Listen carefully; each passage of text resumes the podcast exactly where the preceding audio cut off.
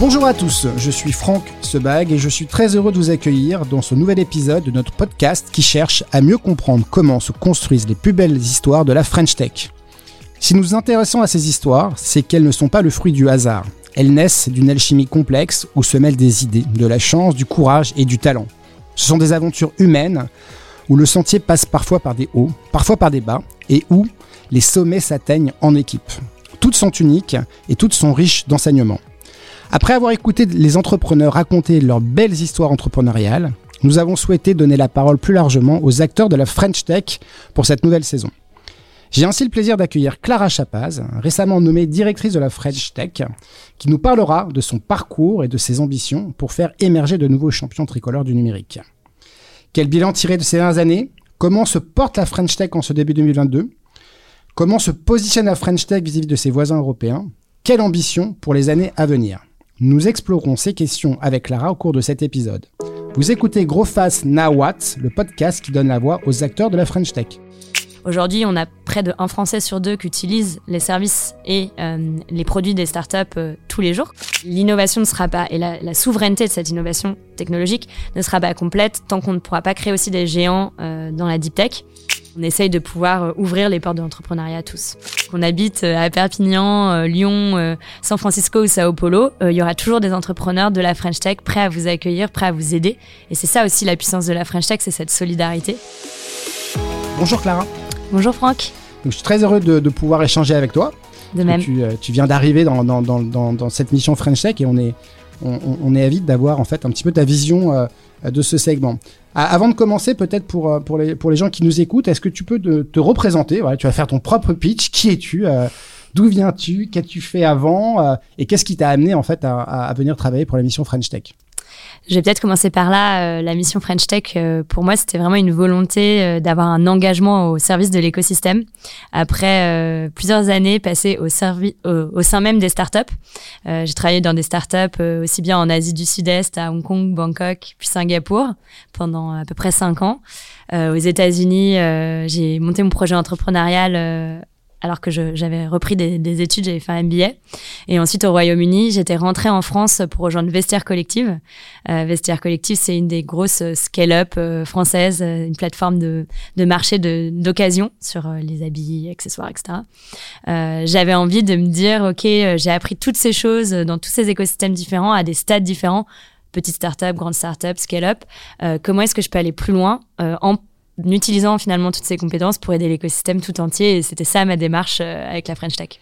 Super. Donc du coup, on voit bien que ton, ton parcours t'a amené en fait à, à, à, ce, à ce chemin et on, voit bien que d'ailleurs la, French Tech est en train de encore plus euh, grandir. Euh, si on revient sur la mission French Tech, quelle est ta feuille de route? En gros, la French Tech, ça, la mission French Tech sert à quoi? Quelle est l'ambition de cette mission? Comment, comment, comment tu vois cette feuille de route qui t'a été donnée? Donc, la mission French Tech, c'est euh, une administration qui, euh, qui est au sein du ministère de l'économie et des finances, qui a été créée en 2013.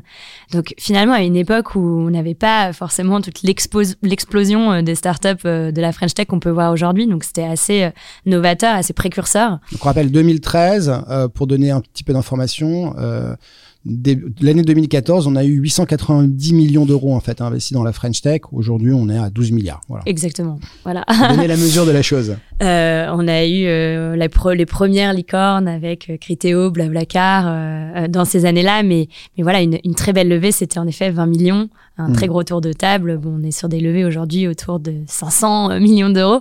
Donc, il y a eu un vrai passage à l'échelle.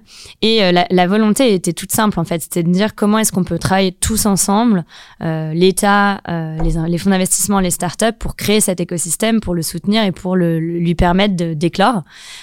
Et, et, pour reprendre mon, mon, histoire personnelle, moi, je pense que c'est ça aussi qui m'anime dans cette mission parce que à l'étranger, on rencontre souvent des gens euh, d'ailleurs, souvent les Français qui disent ah oui, en France, euh, c'est comme ci, c'est comme ça, on peut pas vraiment entreprendre. Moi, je suis partie parce que c'est tellement plus simple ailleurs et ceci et cela. Mais c'est pas vrai. Euh, et je pense que tout l'effort qui a été mis via la mission French Tech, via aussi la création de la BPI, qui a été mhm. créée euh, au même moment, 2013 aussi, a montré que, en fait, avec une volonté commune, en alignant finalement euh, le travail de chacun, que ce soit l'État, les entrepreneurs qui, bien sûr, sont les premiers hein, à travailler sur ces sujets, les financements, etc., on peut arriver à faire de très très grandes choses très vite, parce que finalement, en, quelques années, on a vu une explosion assez, assez incroyable de cet écosystème. Donc la, la, la, mission du coup, euh, c'est une donc comme tu, comme tu, tu l'indiques, c'est une administration euh, qui a pour vocation d'accompagner un mouvement euh, qui est lancé. Et, et, concrètement, ça veut dire quoi? Ça veut dire que quoi? Quelles sont les actions concrètes? En tout cas, euh, qu'est-ce que vous pouvez apporter de plus? Que tout ce qui existe en tant qu'administration donc concrètement, on est euh, une, équipe d'une quinzaine de personnes à Station F ici, euh, au service donc de l'écosystème euh, de la French Tech, euh, avec depuis le début vraiment cette vision que tout d'abord il faut créer une marque. Pourquoi mhm. une marque? Parce que si on veut exister sur la scène internationale, euh, et c'est important pour des raisons d'attractivité, c'est important pour, pour, des raisons d'attractivité de talent, de financement, euh, de rayonnement. Il faut euh, qu'on puisse être reconnaissable. Et donc c'était cette idée un peu folle d'avoir même un nom anglais, la hmm. French Tech. C'est vrai que c'était pas gagné à l'époque. Je pense pas. C'est assez novateur. J'étais pas là, mais je, mais je pense qu'il y a eu de grandes discussions dont j'entends par parfois parler. Euh, donc créer un écosystème qui est reconnaissable, qui rassemble, et surtout voilà rassembler cet écosystème sous cette bannière commune. Donc euh, toutes ces opérations d'attractivité continuent aujourd'hui euh, dans l'organisation de grands salons comme le CES en partenariat avec Business France, euh, dans des campagnes d'attractivité comme la dernière qui s'appelait Welcome to la French Tech, mhm. qui a mis à disposition tout un dispositif de vidéo pour vraiment montrer ce que c'est la tech en France, mais aussi des, des dispositifs de politique publique très euh, euh, pertinente et, et, très euh, puissante comme le French Tech Visa mhm. qui permet d'attirer les talents et de leur faciliter leur, leur implantation, implantation en France. Donc ça, c'est toute l'attractivité. La deuxième partie de ce qu'on fait, c'est tout le déploiement de, des réseaux French Tech sur le territoire français et d'ailleurs aussi à l'international via ce qu'on appelle les communautés et capitales French Tech. Donc c'est tout un réseau d'associations indépendante qui porte la French Tech, qui anime les écosystèmes, qui rassemble, qui facilite euh, la vie des entrepreneurs où qu'ils soient. Et là-dessus, je crois que vous avez un fonds qui permet justement de financer euh, des, des, lieux. Exactement, euh, le Community Fund, ouais. qui permet de financer des appels à projets donc portés par ces associations. Il y a une cinquantaine d'associations sur le, sur le territoire et une soixantaine à l'étranger, donc c'est un dispositif qui est assez massif et qu'on habite à Perpignan, Lyon, San Francisco ou Sao Paulo, il y aura toujours des entrepreneurs de la French Tech, prêt à vous accueillir, prêt à vous aider. Et c'est ça aussi la puissance de la French Tech, c'est cette solidarité. Donc nous, on encadre cet écosystème, on le soutient financièrement, etc. Et enfin, on a toute une brique d'accompagnement direct des entreprises euh, avec nos programmes que euh, certains connaissent maintenant comme le Next 40 ou le French Tech 120. D'ailleurs, la, nouvelle promotion devrait euh, être bientôt annoncée. Je me perds un petit teasing. Donc, ces programmes, au-delà d'un label qui est important pour la reconnaissance, pour la visibilité, c'est aussi euh, un accompagnement concret avec dans l'équipe de la mission French Tech des ce qu'on appelle account managers okay. qui sont à disposition des, des startups et qui vraiment les accompagnent au quotidien sur toutes les problématiques qu'il pourrait avoir euh, euh, liées à l'État administratif, euh, avec un réseau de correspondants French Tech. Il y a une soixantaine de personnes euh, dans toutes les administrations, euh, l'URSSAF, Pôle Emploi, et j'en passe, tous les ministères. Et donc on fait vraiment le lien avec toujours cet, cet état d'esprit de se dire comment on travaille ensemble, comment est-ce qu'on peut simplifier la vie des entrepreneurs pour que eux se concentrent sur leur business là où ils peuvent apporter le plus de valeur ajoutée. Ok, donc on comprend bien en fait tout l'intérêt d'avoir cette mission euh, aujourd'hui. Euh, si on revient un petit peu sur la sur la French Tech 2021, euh, parce qu'on est on est encore en, au moment des bilans, donc on a vu en fait une, une forme d'explosion. donc les, les montants d'investissement, on le disait tout à l'heure, on est à 11,6 milliards, donc euh, c'est une croissance euh, quasiment de x2 par rapport à l'an passé. On voit que les tours de table ont explosé, 12 nouvelles licornes. Quelle est, euh, ton, analyse sur 2021 euh, et, surtout quelles sont, les perspectives de la French Tech pour 2022 parce qu'on on en est là aujourd'hui? Je pense que 2021, ça a été vraiment l'année euh, du passage à l'échelle de l'écosystème. Euh, qui s'est pas construit en un an. Euh, c'est le résultat d'une action qui a été entreprise depuis bien plus longtemps que ça. On a parlé de la date de création de la, French, de la mission French Tech, de la BPI, etc. Euh, mais euh, et surtout euh, du, du, travail incroyable qui a été fait par nos entrepreneurs, qui nous sont reconnus. Hein, D'ailleurs, à l'international, on a des entrepreneurs très talentueux, notamment sur toutes les, les dimensions techniques, mmh. donc qui ont, qui ont, beaucoup œuvré pour porter des projets d'innovation et qui en plus aujourd'hui euh, sont arrivés à un moment où, euh, grâce à tout le travail d'attractivité qui a été fait, grâce aussi à la simplification, la facilitation du, de, de, toute la dimension économique euh, d'une startup, je pense à l'introduction de la flat tax à 30%, au mécanisme des BSPCE, qui est un des, plus attractifs en Europe, à, à, la baisse des, des impôts sur les sociétés. Enfin, il y a eu beaucoup de mesures mises en place pour favoriser cet écosystème couplé à, une dynamique d'attractivité qui a permis euh, l'arrivée de fonds comme euh, il n'y en avait pas eu auparavant. Pourquoi c'est important? Non pas seulement parce que euh, ça crée des jolies licornes et que c'est une mesure finalement assez assez facile à, à, suivre dans le temps, mais parce que ce financement il est extrêmement important quand on a des ambitions. On est sur un marché, la France, qui est de taille relativement modérée, Mhm. Euh, donc très vite, si on veut construire un géant, il faut aller à l'international. Et aller à l'international, ça coûte très cher parce qu'il faut recruter des équipes, créer une marque, euh, euh, augmenter voilà toute la dimension de son projet. Et c'est ça que permettent aujourd'hui ces levées de fonds. Et je pense que l'année 2021 a cristallisé tout ça et 2022 finalement part encore plus fort avec dans les 15 premiers jours quasiment l'intégralité des fonds qui, ont, qui avaient été levés en 2016 avec près de 2 milliards d'euros. Donc on voit voilà ce, ce passage à l'échelle et des entreprises comme euh, Conto, euh, Spendesk, Encore Store, euh, mais aussi Exotech qui est notre première licorne industrielle qui travaille sur la robotique, qui sont qui ont aussi elles atteint ce, ce, fameux statut de licorne mhm. et qui ont permis d'atteindre l'objectif qui avait été fixé en 2019 pour 2025 dès 2022. C'est l'objectif d'atteindre 25 licornes en France à la French Tech. Et donc si on donc on, on peut on peut se on peut se, féliciter en fait de ces de ces performances. Et pour autant et en même temps euh, on a en fait euh, l'Angleterre l'Allemagne qui continuent à caracoler en tête en Europe. Alors pour peu que l'Angleterre soit encore dans l'Europe. Mais qu'importe en tout cas sur le monde de la tech il n'y a pas de différence. 32 milliards en fait levés par par par, par les, les startups anglaises 17 sur l'Allemagne. Euh, quelle est, quelle est, ton analyse là-dessus en fait? Qu'est-ce qui manque? On, on, on, en parlait juste avant le début de l'enregistrement. Le problème, c'est que quand ça va vite, ça va vite partout.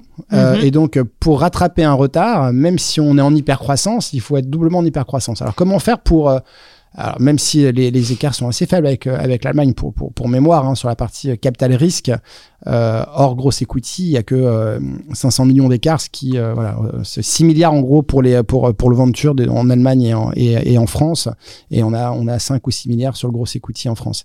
Qu'est-ce qui manque? En tout cas, qu'est-ce qu'il faut faire en plus? Quels sont peut-être les segments qu'il faudrait euh, réinvestir ou, euh, ou, mettre plus en avant pour arriver à, une suprématie globale en Europe et encore plus peser au niveau international Je pense que cette question, elle est fondamentale. On, me demande très souvent en ce moment, mais mais qu'est-ce qui se passe? Est-ce que c'est pas un peu fou? Et en fait, quand on remet les choses en perspective, on est face à un rattrapage. Et ça, il faut en rester conscient parce que on peut et on doit se féliciter. C'est déjà très bien. Et, et je pense que on ne peut que féliciter ces entrepreneurs qui portent ces projets d'envergure aujourd'hui. On a cité quelques-uns. Euh, mais euh, oui, quand on se compare à nos voisins, euh, on n'est que sur un effet de rattrapage. Et on n'a même pas encore cité les chiffres américains où il y a plus de 500 licornes, 300 milliards d'euros qui ont été levés l'année dernière. Et comme ces levées sont importantes pour créer ces géants, c'est quand même des chiffres à garder en tête. Euh, qu'est-ce qui déjà, je pense, est positif? Ce qui est positif, c'est que euh, on est sur un secteur qui est très dynamique, on est sur un secteur en rattrapage et qui, au-delà des chiffres purement financés de valuation euh, que sont les licornes et autres, crée énormément d'emplois. On a à peu près un million de personnes aujourd'hui qui travaillent dans la French Tech de manière directe ou indirecte. Ce chiffre devrait doubler d'ici 2025. Donc ça, c'est forcément quelque chose dont on ne peut que se réjouir. et on est aussi sur un secteur qui est vraiment rentré dans le quotidien des Français. On n'est plus sur des petites entreprises de tech euh, qui euh, finalement euh, travaillent sur des problématiques d'innovation très importantes, mais qui toucheraient un secteur de niche. Aujourd'hui, on a près de un Français sur deux qui utilise les services et les produits des startups tous les jours, quotidiennement. Mhm. Donc, on voit qu'on porte des innovations du quotidien qui aident les, Français. Je pense bien sûr à Doctolib, hein, qui a été très sollicité pendant la crise. je pense à Lydia pour les paiements du quotidien, mais aussi qui aide les entreprises à elles innover. Donc, finalement, tout l'écosystème bénéficie de, de, ces innovations. Par exemple, Conto avec la paix, etc. Euh, mais pour revenir à qu'est-ce qu'il faut faire de plus, mhm. parce qu'on a envie de soutenir cette innovation, on a envie que ces entreprises puissent continuer à créer des emplois, à créer des nouvelles innovations pour, euh, pour les Français, que ce soit des entreprises ou, ou, des individuels. Euh, qu'est-ce qu'il faut faire? Je pense que déjà, il ne faut pas se dire qu'on est arrivé ça serait une vraie erreur parce que 26 licornes c'est très bien mais c'est loin d'être la fin. Tu l'as indiqué en fait on a 1000 licornes au niveau euh, au 31 décembre, 500 500 aux États-Unis, on en a à peu près 250-300 en Chine et c'est vrai que l'Europe quoi alors c'est on a une centaine pour faire pour faire pour faire court. Complètement. Et et puis moi il y a un chiffre que, que qui souvent me me, dérange, en tout cas m'interroge. Euh, on a sur les dix plus grandes entreprises euh, euh, publiques, donc cotées de la planète, on a quand même huit entreprises de la tech. C'est énorme, ces entreprises qui pour la plupart sont nées dans ces 20 dernières années. Hein, donc on parlait d'à quel point les choses vont vite, c'est quand mhm. même un signe. Aujourd'hui, il n'y en a pas une seule française, il n'y en a pas une seule européenne. Donc il y a vraiment encore une place à aller chercher et, comme on le voit, les choses peuvent aller très vite. Donc c'est pas du tout perdu. On, a la capacité de, de, créer ces géants nous aussi. Mais il va falloir réfléchir à des nouvelles problématiques qui sont par exemple la croissance externe, les acquisitions. On voit Doctolib a annoncé une acquisition la semaine dernière avec Tanker. Euh, on a de plus en plus d'entreprises françaises de la tech qui se lancent dans ce genre de, de problématiques, mais c'est des problématiques nouvelles donc qui pose un certain nombre de, questions, d'expérience, d'expertise, d'accompagnement. Euh, les problématiques d'entrée en bourse. OVH euh, et Believe sont rentrés l'année dernière. OVH, après quelques semaines de, de cotation, est rentré au SBF 120. C'est un très très bon signal, mais c'est le début. Comment est-ce qu'on continue à, à, structurer ce marché boursier européen Comment est-ce qu'on on, on fluidifie, on le, fait, on, on le facilite Et d'ailleurs là-dessus, en fait, ce, ce, que l'on dit souvent sur l'écosystème de la French Tech, c'est qu'une une des faiblesses aujourd'hui, hein, donc on va parler de ce qu'il faudrait faire, euh, ce qu'on analyse assez, assez facilement d'ailleurs par rapport aux écosystèmes anglais ou, euh, ou américains, c'est le, le, sujet de la sortie de l'exit, le fameux exit. Donc tu cites en fait les, les, les introductions en bourse euh, euh, en France, celles qui peuvent avoir lieu sur le, sur le, aussi sur les marchés américains. Euh, et il y a le sujet aussi des corporates qui peuvent de temps en temps se rapprocher et mhm. racheter des, des, des startups ou des scale-up là, clairement, en France, euh, on, on, a cette attente. C'est-à-dire que globalement, mhm. euh, on a parlé de Content Square, on a parlé de Voodoo, euh, donc ça arrive un petit peu, on, y arrive, mais ça, c'est un enjeu qui est quand même très important. Ouais. Complètement. Donc il va falloir, il va falloir continuer à, à, voilà, à se projeter beaucoup plus loin j'ai confiance parce que euh, quand je rencontre les patrons euh, euh, de nos grosses scale-up, de nos licornes, c'est pas des gens qui ont envie de s'arrêter là. et ça, je crois que on peut, on peut que en être fier et, que les soutenir. C'est, vraiment des personnes qui ont une très forte ambition. Donc ça, c'est le 1. Le 2, on a un enjeu. Qui finalement est aussi un enjeu de performance, c'est celui de la diversité. pourquoi on va pas ressortir les énièmes études sur le sujet, mais plus de diversité, c'est plus de performance. Aujourd'hui, ça a été prouvé on est sur un secteur qui euh, n'est pas très divers. Euh, et ça, c'est, je pense, un des enjeux majeurs, euh, qui n'est pas très divers en fonction du genre. On a seulement une, une fondatrice sur dix qui est une femme. Euh, dans, dans, nos startups, qui n'est pas très divers d'un point de vue du milieu social. Euh, à peu près 70% des gens qui travaillent hein, dans les startups, pas les fondateurs, ont un bac plus, plus 5, voire plus, grande école, etc. Et qui n'est pas très divers d'un point de vue géographique. Euh, on a parlé des écosystèmes et des capitales euh, French Tech. On porte cet effort, on, on, on, soutient le déploiement de la French Tech sur tout le territoire, mais aujourd'hui, on a encore quelques limitations comme le financement, avec 82% mhm. du financement des fameux 11,7 milliards qui ont eu lieu en région parisienne alors que 50% des entreprises euh, ne sont pas créées en région parisienne. Donc il y a euh, alors si on s'arrête si on s'arrête sur ces trois ces trois points qui sont très importants, euh, commençons par le dernier sur la la, problématique régionale. Euh, c'est vrai que lorsqu'on analyse les chiffres, euh, d'ailleurs dans, notre baromètre, c'est ce qu'on voilà, c'est ces chiffres qu'on cite, hein, plus de 80% et c'est historique, ça fait longtemps que c'est comme ça ce qui se passe aussi, ce qu'on ce qu'on analyse, c'est que sur euh, une grosse partie de ces chiffres, euh, beaucoup viennent de grosses levées, de levées à plus de 100 millions d'euros. Et sur les levées à plus de 100 millions, il y en a eu 22 cette année. Sur les 22, il y en a 18 qui sont aidés par des fonds étrangers. Et lorsqu'on discute avec les fonds étrangers, beaucoup nous disent moi, j'adore la France parce que, en fait, en étant à Paris, j'ai accès à tout. Et finalement, quand on regarde les classements euh, Startup Genome, etc., de la place de Paris dans l'écosystème, le fait d'être euh, aussi visible nous donne aussi en fait un, atout. Mm. Donc euh, c'est vrai que c'est un difficile équilibre de dire que peut-on faire pour avoir des écosystèmes en dehors de Paris qui sont euh, résilients tout en n'affaiblissant pas en fait la place de Paris? Mm, mm.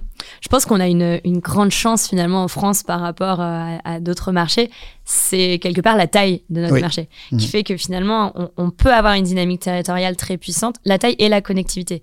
Parce que euh, quand on va aux États-Unis euh, pour faire Boston-New York, ça prend un tout petit peu plus de temps que de ça prend même deux fois plus de temps que de faire Paris-Marseille. Donc, euh, on, on, a finalement un écosystème qui est, qui est très soudé d'un point de vue territorial et qui peut permettre de créer euh, ces pôles d'attractivité euh, sur tout le territoire. Et d'ailleurs, on le voit, hein, aujourd'hui, on a des entreprises comme Back Market euh, qui ont délocalisé leur siège à Bordeaux après avoir ouvert un bureau, donc depuis le 1er janvier. et cette dynamique, on la voit aussi dans des villes comme Nantes avec Doctolib, on la voit sur tout le territoire. Et finalement, c'est une force pour la France parce que ça permet de, de créer de l'emploi et justement de, la diversité euh, sur, euh, sur, sur tout le territoire et d'accéder à des poules de talents qui sont pas forcément uniquement concentrés à Paris. Après, qu'est-ce qu'on peut faire pour euh, répondre à, à, cet enjeu d'attractivité, notamment international Je pense qu'il y a un, finalement aussi un nouveau monde. Aujourd'hui, euh, on n'a plus vraiment euh, besoin d'être tous euh, au même endroit, dans le même bureau. Et ça aussi, c'est une grande force. Euh, si on parle par exemple avec le fondateur de, de Swile, Loïc Soubéran, il dit que pour lui, que son headquarter était à Montpellier ou à Paris, finalement, ça n'a rien changé dans sa levée de fonds. parce que aujourd'hui, les choses sont beaucoup plus digitales. Et, et tant qu'on fait rayonner la tech française, Bien sûr. que ce soit Paris, Montpellier ou Lyon, c'est un peu la même chose. Et si on s'intéresse, alors tu, tu, as évoqué dans les trois, les trois, les trois éléments la, la diversité.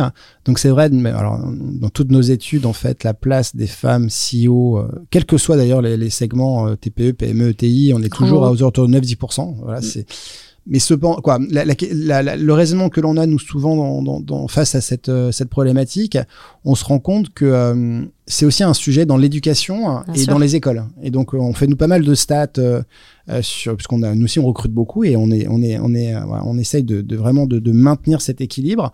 On se rend compte que dans les écoles de commerce, alors que c'était équivalent, on, on, recommence à avoir un, une, un déséquilibre 60-40 hommes-femmes. Donc ça, ça a rebasculé alors que c'était pas le cas il y a quelques années. Et là, clairement, le vrai sujet, si on passe en fait de tout ce qui est autour des mathématiques, des sciences, alors là en fait la, la, complexité elle vient du fait aussi que si on considère que les segments les plus porteurs aujourd'hui, et on l'a vu cette année, c'est la fintech, ça va être euh, donc des sujets un, peu tech. Mm.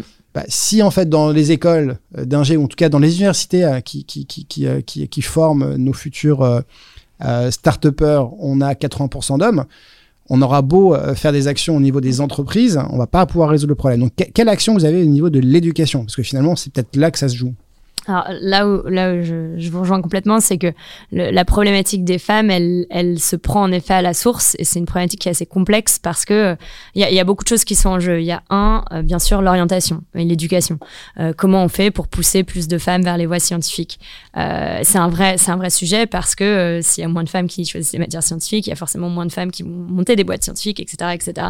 Et les chiffres, je crois, sur les matières scientifiques, c'est moins de 15% euh, de femmes dans, dans, dans, dans, des études scientifiques. Euh, il y, a, y, a, beaucoup de choses qui pourraient être réfléchies aujourd'hui. Il n'y a, y a, rien à annoncer, mais c'est vrai que c'est aussi une, une, question finalement qui est le deuxième enjeu, mais qui est reliée à l'éducation, c'est la question de, de biais culturels mmh. euh, et d'autocensure. Euh, quand une grande partie des matières scientifiques sont optionnelles, je pense notamment aux nouvelles matières numériques, etc., euh, bah, c'est plus dur peut-être pour une femme d'aller choisir ces matières parce que culturellement, on, on, se fait des images que les métiers scientifiques, c'est pour les hommes et les métiers de, de, de plus marketing sont pour les femmes. Euh, donc je pense qu'il y a une, une vraie sensibilisation une mmh. orientation. Euh, ce qu'on peut faire, nous, à notre niveau, c'est de jouer sur euh, les rôles modèles, montrer que oui, c'est possible d'être une femme et de lancer une boîte euh, qui euh, va euh, réfléchir à comment on avance sur le cancer, comme Céline Lazorte qui mmh. a annoncé hier une levée de fonds avec Résilience, ou un SaaS à destination des B2B, comme Kitri, la fondatrice de Skello. Donc on voit c'est quand même ces nouveaux modèles qui, qui commencent à, à émerger et je pense qu'il y a un vrai rôle collectif de les mettre en avant, de montrer que c'est possible, de rassurer pour pouvoir entraîner et, et, et créer finalement cet effet d'orientation et pousser euh, les femmes à, à elles-mêmes se lancer euh, dans ces études. Ensuite, ça c'est, en amont. Euh, je pense qu'il y a, il y a beaucoup beaucoup d'autres choses à faire. Euh, en aval, qu'est-ce, qu'est-ce, qu'on fait nous, la French Tech? On, on, a des partenariats avec des dispositifs comme les associations Sista mm-hmm. que vous connaissez peut-être euh, sur le sujet du financement, qui est aussi pour beaucoup une histoire de biais culturel. Donc, euh, bien, si qu'il, y ait de plus en plus de femmes euh, dans les fonds d'investissement, donc d'ailleurs dans le collectif Sista, on retrouve beaucoup de VC femmes qui sont mm -hmm. autour de, de, la table. Donc là aussi, ça change un petit ça peu. Change. Même si, euh, parce qu'en fait, le biais que l'on a sur les chiffres de levée, en fait, souvent je vois ces chiffres en disant bah, il n'y a que 10% des femmes qui lèvent de l'argent. Mais comme en fait il n'y a que 10% des femmes qui sont aussi entrepreneurs, il y a peut-être un petit biais. Et en fait, euh, c'est vrai qu'il faut faire exploser ce sujet-là et, et en accélérer. Mais globalement, il y a, il y a une action qui est mm. forte là-dessus. Complètement. Et mais, mais qui finalement ne fait aussi que commencer. Une, action, une, action, de sensibilisation, une action aussi de, de formation. Euh, donc Sista fait des super choses et nous on les soutient avec le fameux community fund sur certains des projets pour rassembler les entrepreneurs, euh, les former à, à, à, la levée de fonds, euh, qui est aussi une question parfois de biais culturel, comment on se positionne, comment on se vend, etc. Euh, et ensuite, euh, donc on a parlé orientation, on, a parlé financement, et je pense qu'il y a un des derniers sujets euh, sur, sur le sujet de la, la diversité de genre, c'est le sujet de la maternité, où il y a eu des beaux progrès faits avec l'introduction du, du, congé paternité à 28 jours, mais est-ce que ça va assez loin? Je ne sais pas, et, et, et c'est vrai qu'on on rentre euh, souvent euh, à l'âge où on veut lancer une boîte, où on est prêt à, lancer euh, un projet entrepreneurial, où il faut prendre des risques. aussi à un âge où les femmes se posent certainement des questions sur, sur leur vie personnelle. Et je pense que là aussi, il y a beaucoup d'éducation à faire, de montrer que c'est possible, de rassurer et de, et de mettre en place les conditions pour que ça se passe bien.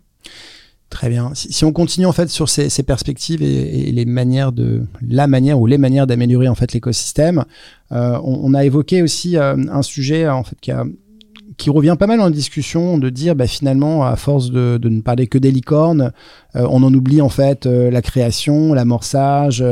donc on a on a beaucoup ces, ces, ces sujets donc, je, qui sont souvent voilà c'est ce qui ce qui fait le plus de bruit. On, on, en parle plus et pour autant quand on regarde les chiffres euh, des levées de fonds en France en, en, 2000, en 2021 par rapport à 2020, on se rend compte que les premiers tours de table, donc euh, l'amorçage et CIRIA, progressent aussi très fortement. Euh, Là-dessus, quelle est votre attention plus spécifique pour mettre en avant c'est le premier quoi, le, le, le, premier échelon de l'écosystème qui est d'abord de passer en fait du stade de projet au stade d'entreprise? Mm. Euh, je pense que là-dessus, euh, et pour reboucler au, sujet de la diversité, on a un écosystème d'amorçage qui est assez euh, solide et, dynamique en France. Je crois que le chiffre, c'est à peu près 700 startups créées par an. Et c'est un des leaders dans, le, dans, le monde européen. Le UK est au-dessus, mais c'est au-dessus de l'Allemagne, par exemple. Donc c'est c'est un écosystème qui est très dynamique, qui permet de créer énormément de projets. Finalement, historiquement, c'était aussi notre force, cet écosystème d'amorçage, et c'était plutôt sur les late stage euh, donc les étapes d'après, qu'on avait une certaine faiblesse qui aujourd'hui se voit compensée. Euh, par contre, pour revenir au sujet de diversité, c'est encore une fois là, je pense, où il y a des vrais enjeux de diversité et comment est-ce qu'on peut amener euh, tous les talents finalement euh, qui ont des idées, qui ont une envie entrepreneuriale à pouvoir se lancer. Nous, ce qu'on fait avec la French Tech, euh, notamment sur cette thématique de l'amorçage, c'est le programme French Tech Tremplin. Mhm. qui est un programme qui sollicite un, un, grand appel à projet à des populations qui sont soit réfugiées, soit bénéficiaires du RSA, qui habitent dans les quartiers prioritaires de la ville, donc des populations qui peut-être n'ont pas les réseaux euh, que peuvent avoir euh, les populations de grande école pour se lancer, euh, non pas forcément, voilà, ne, sont pas proches du, du, monde de la technologie, mais qui ont des idées, qui ont des envies d'entrepreneuriat. Et on sélectionne 300 à 400 lauréats par an, d'abord dans une phase d'accompagnement vraiment au moment de l'amorçage, comment est-ce qu'on construit un pitch, comment on construit un business plan, etc. Puis ensuite, il y a une phase 2 où un certain nombre de lauréats, 300, 400 lauréats, sont accompagnés par des incubateurs partenaires. Station F est l'un d'entre eux, mais il y a des incubateurs partenaires sur tout le territoire, il y en a à peu près 120, euh, pendant un an. Euh, et donc, ils ont à la fois une bourse qui leur permet de couvrir leurs frais d'amorçage, mais aussi cet accompagnement et ce mentorat qui est très important pour justement ouvrir des portes, euh, pouvoir faire un partage d'expérience, et ce qui est souvent ce qui manque euh, à ces populations qui ont envie de se rapprocher du monde de la tech. Donc, il y a beaucoup à faire euh, grâce à des programmes comme ça, et on est accompagné par des super associations comme Diversité ou, ou comme les Déterminés. Euh, on essaye de pouvoir ouvrir les portes de l'entrepreneuriat à tous. Ok. Euh, un, un, sujet aussi qu'on n'a pas encore euh, abordé euh, dans les éléments de différenciation et euh, en tout cas des les éléments d'amélioration, il y a le grand sujet de deep tech. Alors pour la deep tech, c'est tout ce qui tout ce qui ne va pas aussi vite qu'une boîte de logiciels ou de, ou de plateforme. Donc c'est vrai qu'il faut beaucoup d'argent, beaucoup d'investissement. On a des gens scientifiques qui font que bah, ça peut marcher ou ne pas marcher. Euh, on se rend compte que, on, parlait tout à l'heure des écosystèmes un peu leaders, on se rend compte que euh, donc le pays de comparaison est souvent Israël. On se rend compte que cette startup nation a, une capacité à, passer du stade de recherche dans la deep tech au stade de, de, licorne, y compris dans, des sujets très complexes. on voit qu'en Angleterre ou en Allemagne, on a réussi à faire émerger plus facilement, en tout cas, de, des nouveaux leaders en fait dans, dans, dans, la biotech, même si on y sentait ça bouge en France. Sur ce sujet-là de la deep tech, quels, sont les enjeux de la mission French Tech? Puisque souvent, quand on entend French Tech, euh, c'est un peu le débat. On l'a eu beaucoup avec euh, pas mal de, de, de, de, de gens d'écosystème. Ça sonne pas très biotech, ça sonne pas très deep tech. Et pour autant, je sais que c'est quelque chose qui est stratégique et des annonces ont été faites. Et on a eu la première licorne euh, industrielle qui est Exotech. Voilà. Quelle est votre, voilà, votre, votre vision là-dessus? J'allais y venir. C'est le troisième angle de qu'est-ce qu'on peut mieux faire. Donc, on a parlé de continuer, continuer à soutenir les scale-up, euh, l'enjeu de diversité. Et le troisième, c'est vraiment la deep tech. Comment on peut euh, créer un écosystème qui est aussi fluide pour ces entreprises. Aujourd'hui, quand on regarde sur les 26 euh, licornes donc à date, c'est surtout des entreprises du numérique. or, la French Tech, c'est bien plus que le numérique. Et j'ai absolument rien contre les entreprises du numérique. Je connais d'ailleurs très bien de par mon expérience personnelle. Je pense qu'elles font un travail formidable, elles apportent un certain type d'innovation, mais, mais l'innovation ne sera pas, et la, la, souveraineté de cette innovation technologique ne sera pas complète tant qu'on ne pourra pas créer aussi des géants euh, dans la deep tech. Pourquoi c'est un, écosystème qui est plus compliqué? Euh, Vous l'avez mentionné, c'est un, c'est, un enjeu euh, finalement de, de, de temps Mhm. et, euh, et, de, de montant d'investissement avant euh, d'avoir un certain retour. On est, c'est un peu comme sur la biotech, euh, on est sur des entreprises qui vont avoir besoin peut-être de 7, 8 ans de phase de R&D qui sont assez intenses d'un point de vue capitalistique avant de pouvoir rentrer dans une quelconque commercialisation. Donc les acteurs du financement actuel sont pas forcément encore très à l'aise avec ces sujets. En plus, c'est des sujets d'expertise hein, qu'il faut qu'il faut connaître. Qu'est-ce qu'on veut faire pour ça? Il y a un plan qui a été annoncé en octobre par le président. Euh, qui s'appelle France 2030, qui a fléché un certain nombre de secteurs qui sont et critiques pour notre économie et notre souveraineté euh, euh, technologique, et critiques juste pour le monde de demain, parce qu'il y a quand même des enjeux très importants qui ne pourront être attaqués que par, par des, des, innovations deep tech. Je pense bien sûr au, changement climatique, avec par exemple les, secteurs des nucléaires, des petits nucléaires réacteurs, réacteurs nucléaires, etc. L'avion vert, tout ça. Et là-dessus, sur les 30 milliards d'euros qui ont été mis à disposition euh, euh, de ce plan France 2030, 50% vont être dédiés aux acteurs émergents. C'est énorme et ça montre je pense que l'on on, on, a confiance dans les startups pour apporter des solutions d'innovation sur ces sujets. Euh, donc, euh, qu'est-ce qu'on fait très concrètement, nous, la mission French Tech, pour accompagner le, déploiement de ce plan? On a lancé la semaine dernière, euh, lors d'une visite à Lille de Exotech, justement, la licorne industrielle, avec la ministre Agnès Pannier-Runacher et, le ministre du numérique Cédric O, un premier plan euh, concernant les startups industrielles, qui est un plan de financement avec 2,3 milliards d'euros euh, à destination de ces startups, mais aussi un plan d'accompagnement. Et ça, c'est la force de la mission French Tech. Donc, euh, à partir de, de, la semaine dernière, les startups industrielles peuvent nous contacter via un guichet unique dans lequel elles peuvent laisser toutes leurs informations sur leurs projets, leur stade de maturité, leurs problématiques, parce qu'au-delà du financement, on a aussi des très forts enjeux de régulation, bien sûr, de, foncier. Il faut trouver des sites. Euh, et donc l'idée, c'est un peu comme ce qu'on a fait finalement avant euh, pour les startups plus numériques, Qu'est-ce qu'on peut faire, nous, l'État, pour simplifier la démarche de ces startups? Donc concrètement, si je suis euh, start-upper dans le monde industriel ou, deep tech, j'ai une capacité en fait à donc en allant sur le site de la French Tech, c'est le site du ministère, donc le site de la French Tech. Le site de la French Tech, euh, le guichet unique startup industriel. Donc ça, c'est pour les projets d'industrialisation. C'est à peu près 30% des projets euh, de deep tech. Ok. Mais comment je peux avoir accès? Parce que souvent, la complexité en fait de, de, de ces écosystèmes déjà c'est des écosystèmes, donc du coup euh, c'est assez imbriqué, c'est assez systémique et souvent on ne sait pas à, qui s'adresser. Euh, et encore plus, euh, on, le dit dans, le monde industriel, qui est parfois un peu déconnecté, décorrélé en fait de cet écosystème de financement. C'est pas les mêmes financeurs. Et au-delà en fait du fait que l'État puisse mettre de l'argent à disposition, c'est à qui peut-on s'adresser Donc là, on est mm. en train de dire que via la mission French Tech, ça permet de, flécher un peu plus les choses. L'idée, c'est ça, c'est de se dire, il y a beaucoup d'acteurs, euh, beaucoup d'enjeux différents. Comment nous, on peut simplifier? Bah, Il y a un seul guichet, euh, on récolte les informations et derrière, nous, on les dispatche euh, pour toutes les questions de financement, bien sûr, à la BPI, qui est le partenaire et l'opérateur de l'État sur les questions de financement, pour le foncier, à d'autres acteurs, etc. Mais avec l'idée toujours de simplifier les démarches pour les entrepreneurs pour qu'ils puissent se concentrer sur, euh, sur le lancement de leur business. Ça, c'est pour les startups industrielles. Euh, on réfléchit aussi, et, il devrait y avoir, j'espère, quelques, quelques annonces dans les prochaines semaines, à lancer des programmes dédiés à certaines des verticales de France 2030 euh, pour pouvoir mieux accompagner les startups qui sont souvent finalement en phase beaucoup plus amont que les startups du Next 40 ou du French Tech 120 qui, qui elles ont déjà atteint un certain stade et donc qui ont des enjeux différents. Donc il y aura vraiment tout un voilà tout un chapitre euh, où, sur lequel la mission French Tech euh, va pouvoir apporter euh, des solutions, j'espère. Et au-delà de tout ça, je pense que c'est aussi une question de finalement presque un peu de, de marketing. Euh, vraiment aussi notre enjeu, on a une marque qui est très forte, qui est très reconnue, mais qui souvent est reconnue plus pour le numérique. Comment est-ce qu'aujourd'hui on va pouvoir se positionner pour montrer que euh, tous les projets euh, de Startup Tech euh, sont des projets de la French Tech On est là pour l'ensemble de ces entrepreneurs. et ça, je pense que c'est un, des beaux enjeux. C'est vrai qu'on a, on a le label French Tech, on a French Fab aussi qui est quelque part dans, dans, dans, dans, dans l'univers. c'est vrai que sur les life sciences, euh, même s'il y a des efforts combinés mhm. avec la BPI euh, pour, pour faire la promotion en fait de ce segment-là à l'international. Là aussi, j'imagine qu'il y a une réflexion sur, sur la manière, parce que c'est très marketing en fait. On, on, se rend compte que on est face à un marketing financier.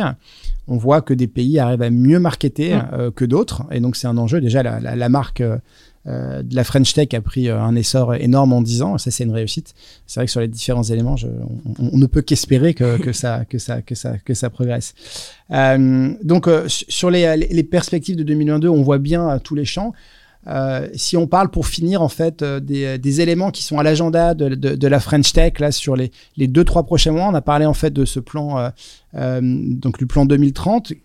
Quels sont les grands rendez-vous à ne pas rater ou en tout cas à avoir en tête? Donc dans les, dans les prochaines semaines, euh, on aura euh, la nouvelle promotion du Next 40 French Tech 120, donc qui est notre programme phare, le, le premier programme d'accompagnement de la mission French Tech qui va être dévoilé.